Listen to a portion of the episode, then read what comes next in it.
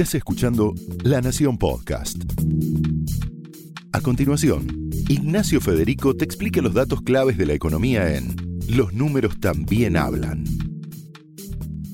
Los números también hablan es presentado por Fondo FIMA. Invertí simple. Bienvenidos a una nueva edición de Los números también hablan, el podcast de economía y negocios de la Nación. Hoy vamos a hablar de un tema que te toca de cerca, como siempre, de tu economía personal. Vamos a hablar del uso del dinero. Como sabés, como escuchaste, en Argentina los billetes suelen ser noticia muy a menudo, suelen generar fuertes debates. ¿Hace falta un billete de mayor denominación? Hace poco escuchaste, eh, se generó el debate de si necesitábamos un billete de 5 mil pesos. Esto obviamente es por el impacto de la inflación. Pero también hay cuestiones más complicadas en estos debates. ¿Los imprimimos con animales o los imprimimos con figuras destacadas de la historia nacional? Y ahí todo, como te decía, se complica un poco, porque según el gobierno de turno van a elegir a unos o a otros. Pero además de fuertes debates, generan grandes problemas los billetes, porque el costo de trasladar el efectivo es enorme. Tanto farmacias como estaciones de servicios como supermercados tienen este problema y el gasto del manejo del efectivo suele ser entre el 1 y el 1,5% de la facturación mensual de estos comercios que te mencionaba, y eso es muchísimo. Pero la realidad, por suerte, es que poco a poco esto va empezando a ser parte del pasado, porque las transacciones monetarias son cada vez más digitales. Si bien los billetes y monedas siguen siendo populares en muchos países, y ahora te vamos a contar en cuáles, sobre todo eh, vamos a abordar el caso de la Argentina, hay otros donde están cerca de ser obsoletos, aunque no lo creas. De hecho, vamos a hablar entonces del avance del dinero digital y vamos a intentar responder una pregunta. ¿Estamos yendo hacia un mundo sin efectivo? Y para responderla nos acompaña hoy Sofía Terrile, colega, periodista del diario La Nación y experta en economía personal y también en estos temas que estamos tratando hoy. Sofía, hola, ¿cómo te va? ¿Qué tal, Nacho? ¿Cómo estás? Bien, muy bien, por suerte. Sofía, vamos a empezar contando tres datos puntuales de lo que pasa en el mundo, para darnos una idea de cómo esto va cambiando, aunque no lo veamos acá todavía todos los días. Dale más del 95% de la población sueca utiliza la aplicación Swish, que ahora nos vas a contar en un ratito qué es, para pagar no cosas grandes, sino hasta un caramelo en un kiosco. Y los suecos creen que en 2023 el dinero físico no va a existir para ninguna transacción. Vamos a otros países, España, Inglaterra. En 2016 se hicieron por primera vez más pagos digitales que físicos. Y en China, más del 80% de los pagos en 2019, el año pasado, fueron a través del celular con tecnología QR. Impresionante. Es increíble ya. ¿Cómo estamos, Sofi, hoy acá en Argentina, digamos, comparando esto con, con, con nuestro país?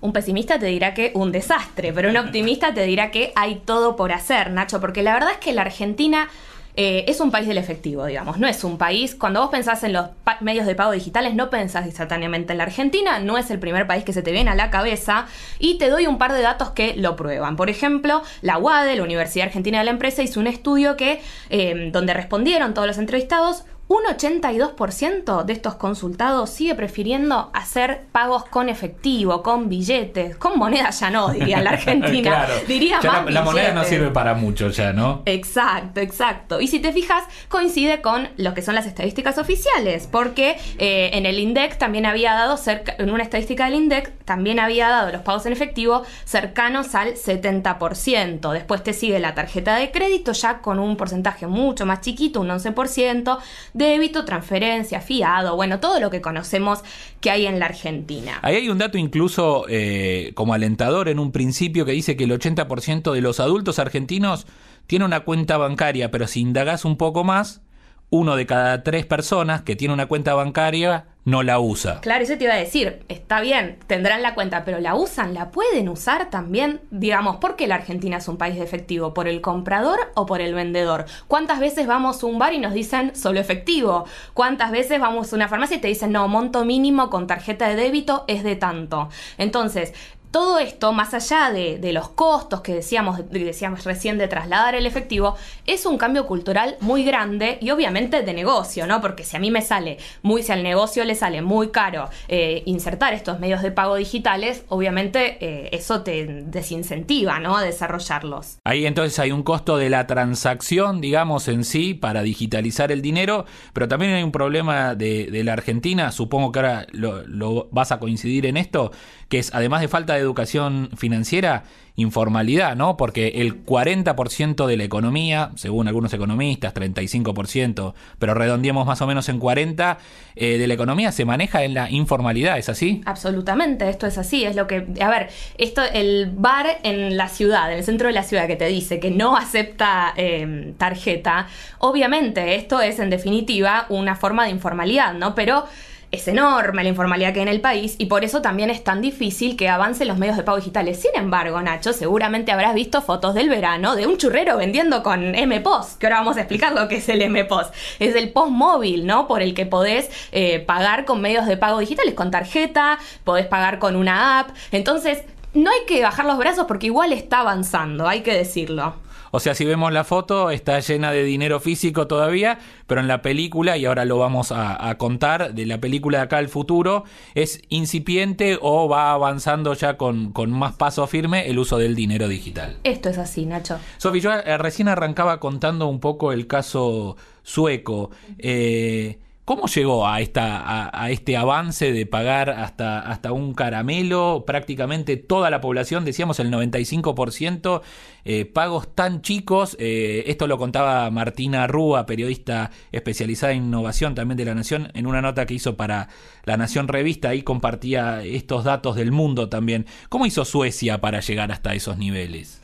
Acá te quiero contar una anécdota personal para arrancar. Yo sé que no está bueno hablar de uno mismo en estos casos, pero me parece que viene al caso. Vos sabés que yo tuve la suerte de conocer Copenhague. Y si cruzas el famoso puente, terminas en Malmo, en Suecia. Entonces yo cambié el dinero, compré coronas suecas, hice todo el cambio que sale mucha plata. Sabes que estos países tienen tipo eh, tienen cambios muy, muy fuertes, ¿no? Sí, Entonces, y uno siempre pierde en el camino con las diferencias exacto, de compra-venta. Exacto. Bueno, llego a Malmo, divino, qué sé yo. Eh, voy a tratar de pagar un café y me dicen, no, yo de, doy mis monedas. Era un café súper hippie, viste, re bohemio ahí en la ciudad.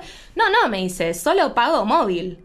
Me dice, me quedé muda. Y eso era solo un ejemplo, digamos, después no pude ni ir al kiosco, ni más o menos ni sacar el boleto. Por suerte me ayudaron ahí para terminar o sea, de sacar si no el tenés boleto. el celular y no tenés la aplicación bajada, no podés comprar un café o una cerveza en un bar o un kiosco. Es increíble eso de Suecia, ¿no? Y pensar en una ciudad chiquita, ni siquiera te estoy hablando de Estocolmo, ¿no? De Malmo, que es una ciudad mucho más chica que Estocolmo, ¿no? Eh, la verdad, eso es, eso, es un, eso es, un, país que está yendo a lo que se llama en un término en inglés cashless, cashless. o sea, sin efectivo. ¿Cómo, ¿Cómo es eso? Es exactamente, es un país que está yendo, como dijiste vos bien, hacia 2023 a terminar con el efectivo. Pero ya te doy algunos datos del Banco de Suecia. ¿sí? ¿sí? Eh, solo el 1% del PBI circula en efectivo. Y fíjate cuando haces la comparación con la eurozona, o sea, con, con el resto de los países de Europa, es un 11% y un 8% en Estados Unidos. Un 1% del PBI en Suecia circula en efectivo. Muy eh, bajo. Muy bajo, muy bajo. Imagínate que el otro 99% eh, sería tarjeta, apps. Eh, hablabas de la App Swish. ¿No? Exactamente. Eh, mencionábamos la app Swish. Bueno, esta es una app de los principales bancos y fíjate la aceptación que tiene, que te, lo, te la toman igual para pagar un caramelo en el kiosco, digamos, ¿no? Algo que vos decís. En la Argentina es imposible si de mínima te encontrás con que te dicen, no, monto mínimo con tarjeta claro. 200 pesos. ¿Cuántas veces uno va a comer en un restaurante y lo primero que mira en la vidriera es si acepta tarjeta? Claro. Porque todavía están los que no y cada vez es eh, un monto mayor ir a comer, digo, ya uno no maneja tampoco esos niveles de efectivos. Fíjate que no solamente tiene una app, te voy a contar otro caso sueco muy, para mí me resultó muy divertido, que es Biohacks. Es un chip que se te inserta en la mano, Nacho. ¿En la mano? En la mano. O sea, abajo de la piel. Abajo de la piel. Entonces, ¿cómo pagas? Saludando. Moves la mano. Ya, ya parece una película de ciencia ficción. Totalmente. Lo hemos visto. Totalmente, parece Black Mirror, ¿no? Pero eh, la verdad es que es moviendo la mano y vos decís, che, pero no puede ser, dale, me estás cargando, ¿cómo se van a meter un chip abajo de la mano para pagar? Y bueno, ya vendió 5.000 chips este señor Ah, que, bueno. que creó Biohacks, así que eh, te digo que ya eh, es más grande de lo que pensábamos esta tendencia. Y vos decís, ¿por qué? Suecia, digamos, está yendo a hacer cashless, eh, además obviamente de que tiene, bueno, una economía fuerte, si querés, mucho más con mucha más formalidad que la Costos nuestra. bajos de las transacciones también, digo, también hay una parte en que hay que fomentar todo esto desde las políticas públicas. Claro, como si fuera un, un buen marco, pero además, eh, digamos, una buena infraestructura Una buena para tener esto, ¿no? Eh, pero vos sabés que hay un motivo, un argumento de los que están en contra del efectivo que es muy fuerte, que es el tema de la seguridad, Claro. Nacho, porque vos viste que acá, por ejemplo, los kioscos y las farmacias te permiten retirar dinero.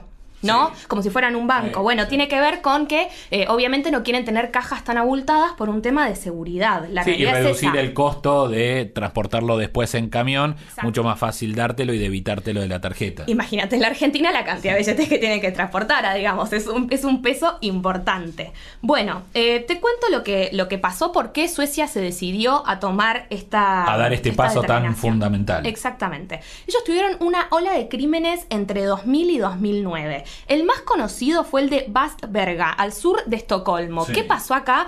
Eh, unos tres ladrones se bajaron en un helicóptero que robaron y se robaron plata de un depósito de efectivo. Pasamos de película de ciencia ficción a película de acción. Exactamente, hay una película de hecho. Claro. hay una película sobre este caso, de hecho.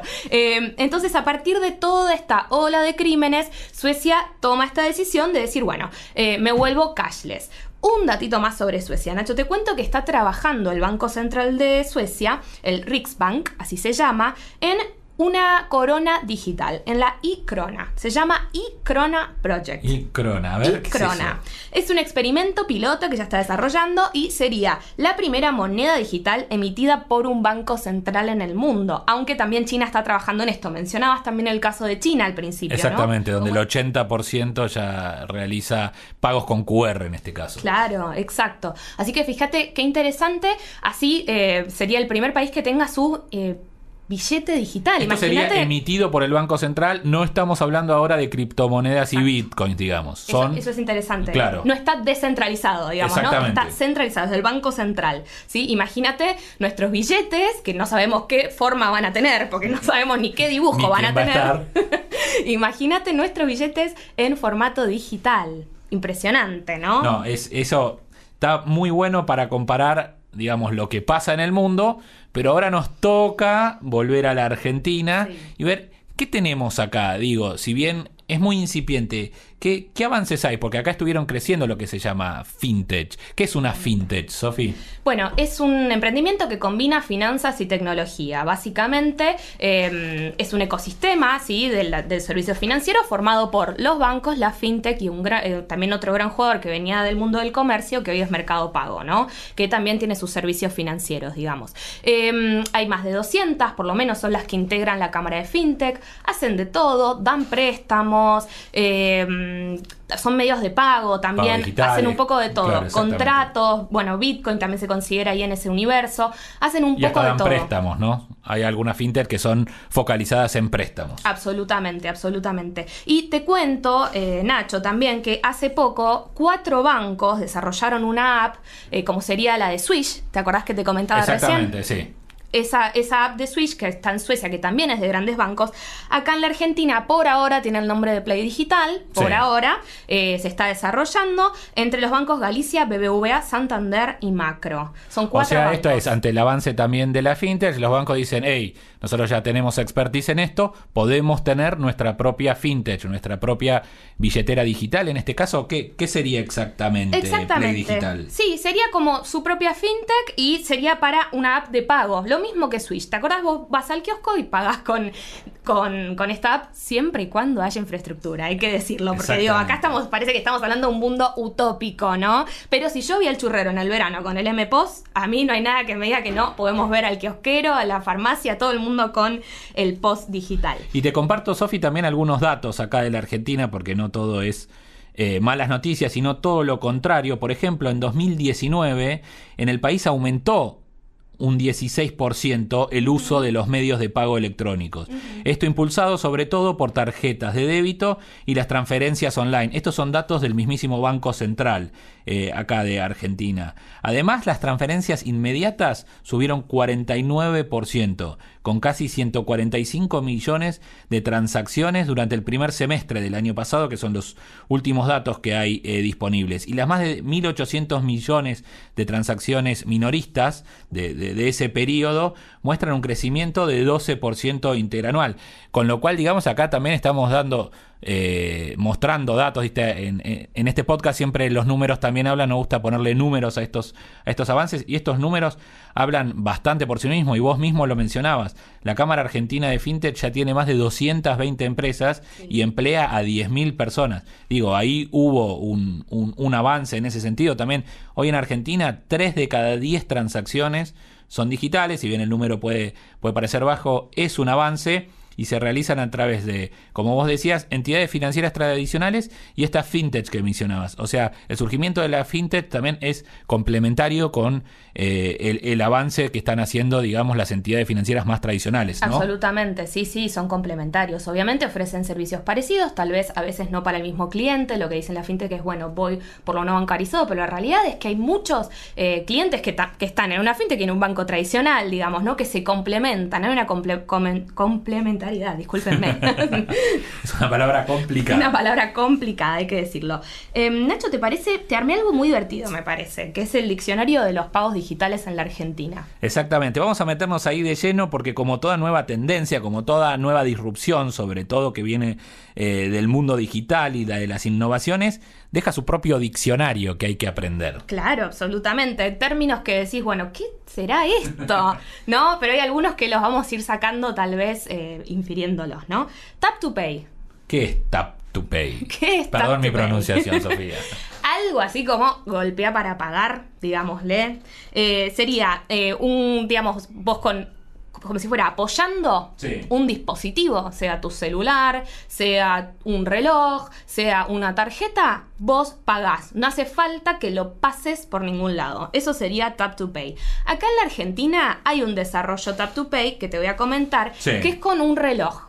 ¿sí? Ah, mira. Con un reloj. La marca Garmin se alió a Mastercard y a Galicia para armar este reloj que para compras menores a dos mil pesos vos lo pasás por una terminal contactless. Ahora vamos a explicar lo que es. ¿Qué es eso? Ahora vamos a explicar lo que es. Por una terminal contactless y pagás para compras menores a dos mil pesos. Tengo el reloj, de alguna manera le cargo o está asociado a una, a una tarjeta, a una cuenta y pago acercando el reloj. Exactamente. Y te cuento que en Londres ya eh, el 55% de los viajes en subte se pagan así. Porque claro, imagínate, Nacho, estás con el molinete, pasas el reloj o pasas eh, algo, digamos, un, dispositivo contactless que puede ser tu celular o cualquier dispositivo que se les ocurra. Imagínate un sombrero, no sé, cualquier, eh, cualquier dispositivo que tenga una tecnología disponible para poder con un pagar. Algo que pueda tener un chip, exactamente.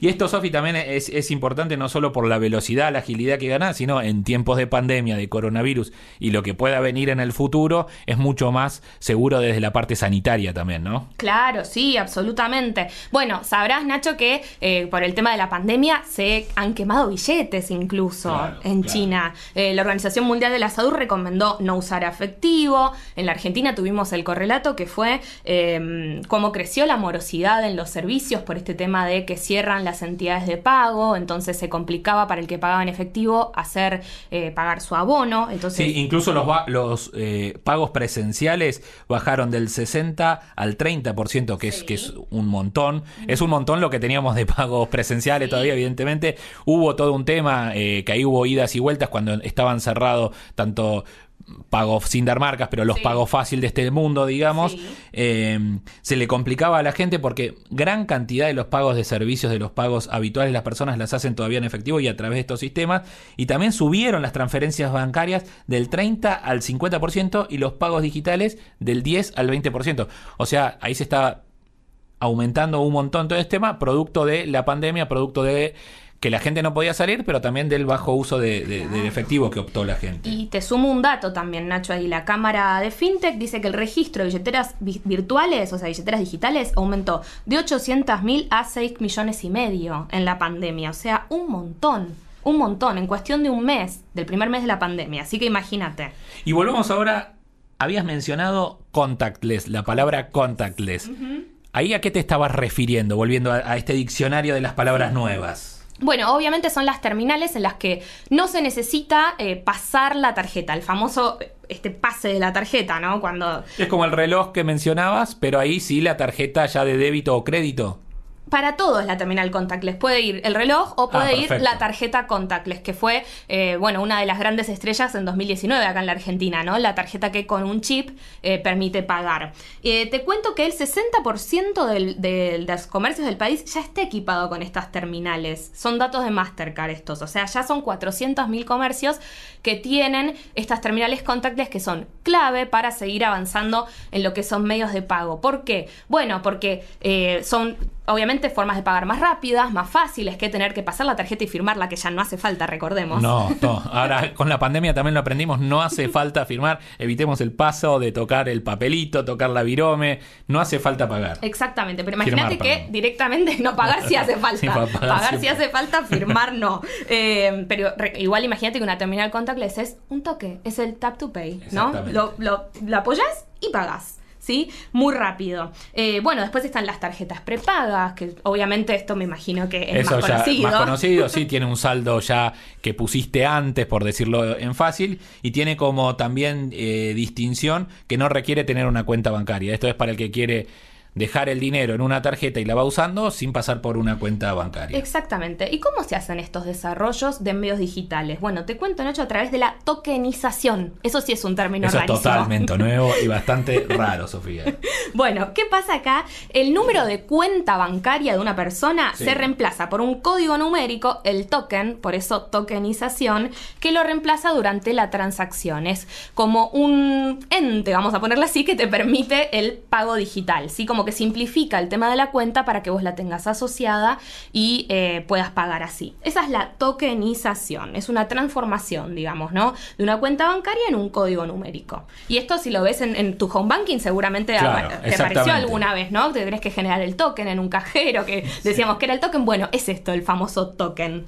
Algo, algo un poco más conocido son los pagos QR, ¿no? Con código QR, que eso fue avanzando. ¿Cómo funcionan en este caso? Bueno, es muy simple, obviamente. Eh, hay tal vez un cartelito o tal vez mismo desde el celular del comerciante te puede mostrar un código que vos muchas veces mismo con la cámara del celular o a veces te tenés que bajar una app lectora de códigos QR, todo depende de la tecnología que tengas.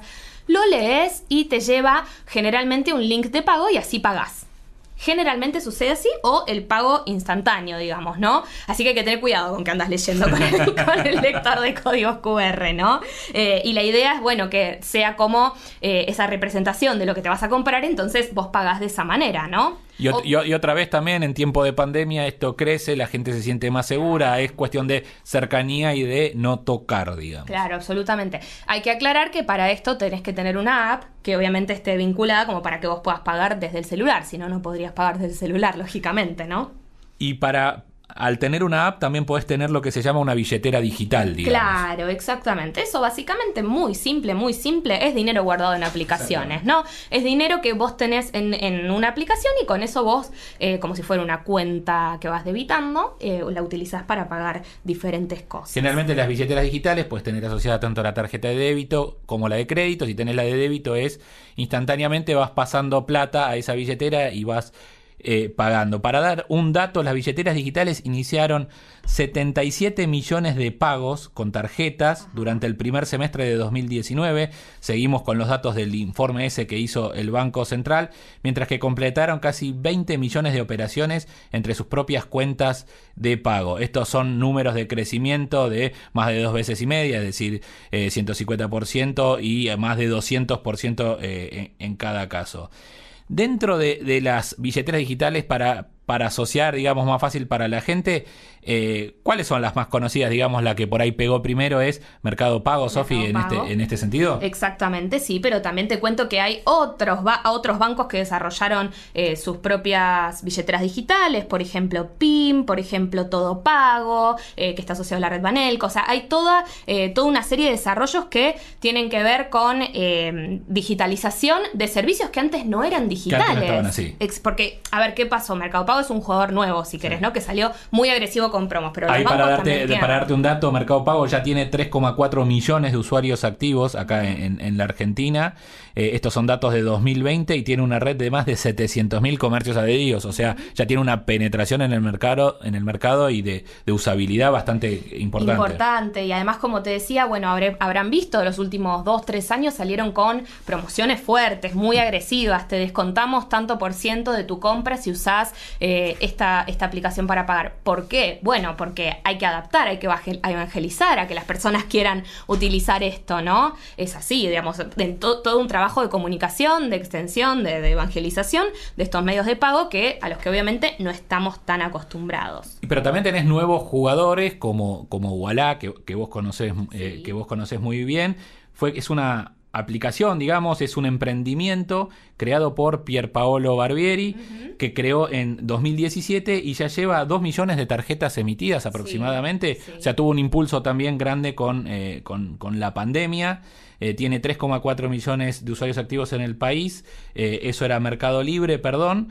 y Walla eh, fue creciendo mucho en este tiempo, Sofi, es uno de los posibles unicornios argentinos. Sí, absolutamente. Recordemos que Unicornio es una empresa valuada en más de mil millones de dólares y se conoció recientemente un estudio de CB Insights, que es una consultora que básicamente utiliza algoritmos y métricas para determinar ¿Quién va a ser el próximo unicornio? Bueno, desarrollaron una lista de 50 eh, posibles unicornios del futuro y entre ellos la única latinoamericana, la única argentina era Walla. Así que imagínate, ya es una mm, aplicación que está invertida por SoftBank, por Tencent, estos fondos muy grandes. Eh.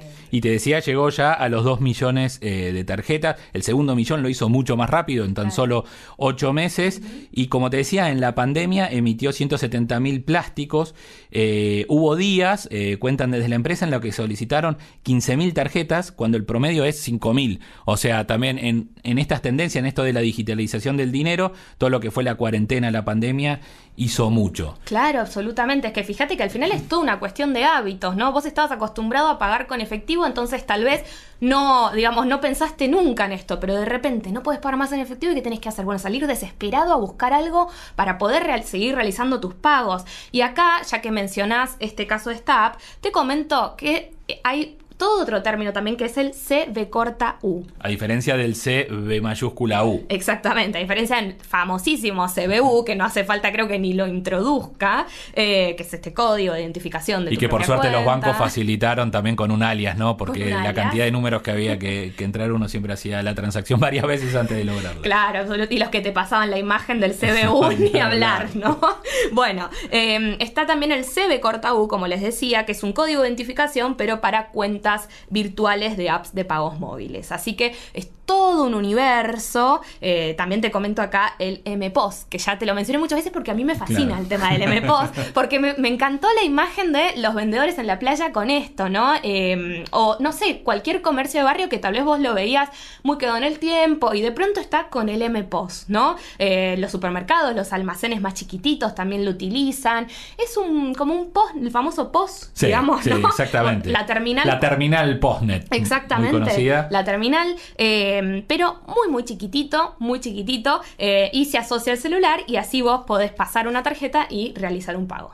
Y otro término también al que nos estamos acostumbrando es el de los bancos 100% digitales, que dentro del universo fintech fueron surgiendo también eh, bancos, digamos, que no solo son billeteras digitales, sino que prestan un servicio más integral, como los bancos tradicionales, pero son 100% digitales. Exactamente, y ahí tenemos nuevos jugadores como Brubank, como Rebanking, como Willow Bank. Em, y acá, lo que, ¿por qué se llaman bancos 100% digitales? Bueno, básicamente no tienen sucursales, ¿no? No hay atención al público en sucursales, pero te cuento que igual en los últimos años, por ejemplo en Inglaterra, hubo desarrollos de estos bancos digitales que terminaron abriendo una sucursal, digamos, ¿no? Y cuando vos les preguntás a estos jugadores, los bancos digitales, eh, les decís, che, pero ¿no pensás abrir una sucursal? Eh, por ejemplo, recuerdo que uno me dijo, no, tal vez abriría un café como para Claro, charlar con claro. mis clientes y preguntarles si necesitan algo, pero eh, la palabra sucursal, digamos, no, claro, ya no. les va. No, sí. no les va a los bancos nuevos. No, si no eh, quieren interactuar personalmente, pero en otro ambiente, en un ambiente más cómodo, menos rígido en ese sentido. Exactamente, exactamente.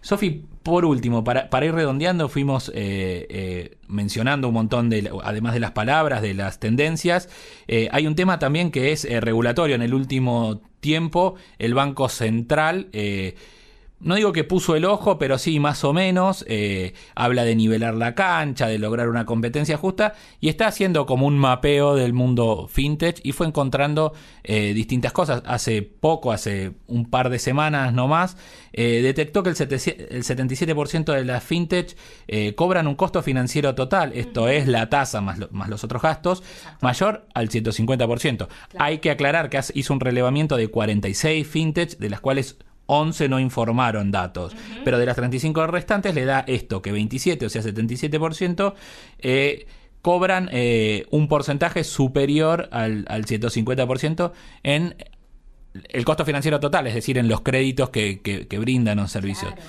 De este lado, la fintech, ¿qué van diciendo, digamos? Bueno, Nacho, ahí hay que aclarar que las fintech son un mar o un océano de, eh, digamos, como no estuvieron reguladas hasta el momento, hay mucho, variado, digamos. Digo, esto ¿no? es para aclarar, es Sí. parte lógico, digamos, son disrupciones, son nuevas tecnologías, innovaciones que llegan a un mercado, como puede pasar a Uber en el mundo del transporte, les pasa a las fintech en el mundo de las finanzas, digamos. Claro, exactamente. Digamos, no, no estamos acá haciendo un juicio de valor, pero la realidad es esa, ¿no? Que surgieron eh, cientos de emprendimientos, algunos con más solidez y otros con menos solidez, si querés, ¿no? Para no meter a todos en la misma bolsa, digamos, no todos son malos, no todos son buenos, ¿no? Eh, pero la realidad es que ese sondeo sí detectó eh, costos financieros totales mayores al 150%, eh, lo que decían las fintech en un comunicado para un poco establecer su posición frente a esto, eh, porque además no, no, no tenemos que olvidar que hace algunas semanas también una, hubo una denuncia contra siete fintech por considerar que eh, to- eh, cobraban tasas abusivas para préstamos a jubilados, digamos.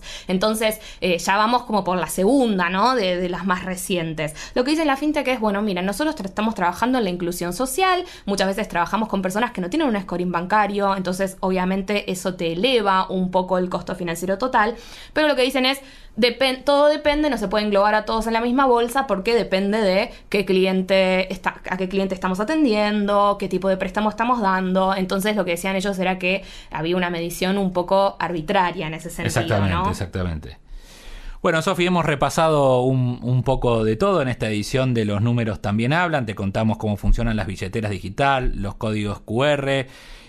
Para cerrar, ¿cuál es tu visión, digamos, de cómo va a seguir eh, eh, en la Argentina? Hablaste del caso sueco, hablamos de China, hablamos de eh, Inglaterra y España, cómo están avanzando. En, en Argentina es incipiente, pero va. Va, viste que a, a nosotros nos gusta decir la Argentina es tal cosa, la Argentina, y siempre compararlo a países. Para mí la Argentina es la Argentina, Nacho. Así que de acá en adelante, obviamente es esperable que se vaya, esperemos que se vaya reduciendo un poco la informalidad, lo que ayudaría mucho, que se incremente la infraestructura, que como vemos ya con un post, con un post muy chiquitito, con Ya una se logra bastante, Ya se logra bastante y una app en el celular, digamos, ¿no? Sí, Eh, la penetración de los smartphones es enorme, digamos, en la población argentina, con lo cual es cuestión de bajar la app y un poco empezar a usarlo. Exactamente, yo creo que es esperable que veamos más pagos digitales en los próximos años, sin dudas. Muchas gracias, Sofi, por estar hoy con nosotros. Muchas gracias, Nacho. Y a ustedes los veo en la próxima edición, en el próximo capítulo de Los Números También Hablan, el podcast de Economía y Negocios de la Nación.